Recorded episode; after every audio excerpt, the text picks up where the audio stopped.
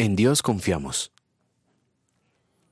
Una cosa ha dicho Dios, y dos veces lo he escuchado, que tú, oh Dios, eres poderoso, que tú, Señor, eres todo amor, que tú pagarás a cada uno según lo que merezcan sus obras.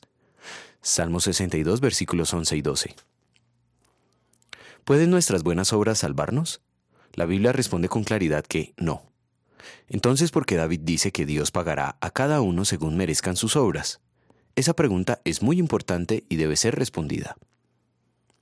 El Salmo 62 fue escrito por David y expresa en él mismo su confianza en Dios. También anima a poner la confianza en el Señor. Esto nos muestra que David no estaba confiando en sí mismo o en sus propios méritos para agradar a Dios. Por esto dice, solo en Dios haya descanso mi alma. De Él viene mi esperanza.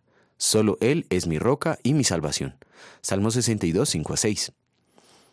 Pero su confianza en Dios no solo tiene que ver con la salvación de la condenación eterna, sino también con otros aspectos de la vida, tal como le expresa en el final del versículo 6. Él es mi protector y no habré de caer. Por otra parte, David nos advierte contra dos fuentes de ayuda que son poco confiables. No sirve confiar en la gente humilde o no como la última fuente de ayuda. Tampoco las riquezas son dignas de confianza, pues son inconstantes y pasajeras. David no está equivocado cuando afirma que Dios pagará a cada uno según sus obras. Esto mismo lo enseñó tanto el Señor Jesucristo como el apóstol Pablo. Dios exige que los seres humanos hagan buenas obras. Solo quienes tengan en su cuenta buenas obras pueden entrar ante su presencia. ¿Cómo entonces podemos afirmar que la salvación es gratuita? Dios todavía exige buenas obras para entrar al cielo. Por eso, y debido a que nuestras buenas obras no son perfectas delante de Él, vino Jesucristo. Él ha obedecido perfectamente en lugar nuestro y sus buenas obras nos son acreditadas a nosotros, de modo que sus méritos ahora son nuestros. Por los méritos de Cristo tenemos las mejores buenas obras anotadas a nuestra cuenta.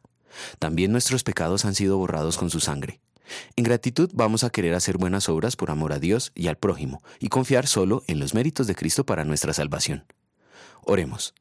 Señor, Gracias porque por tus méritos me permites entrar en tu reposo. Me has iluminado con la luz de tu Evangelio y me has dado vida nueva, de tal manera que la luz de tu amor ya brilla en medio de mis tinieblas. Gracias a ti puedo reposar de querer salvarme por mis propios méritos. Amén.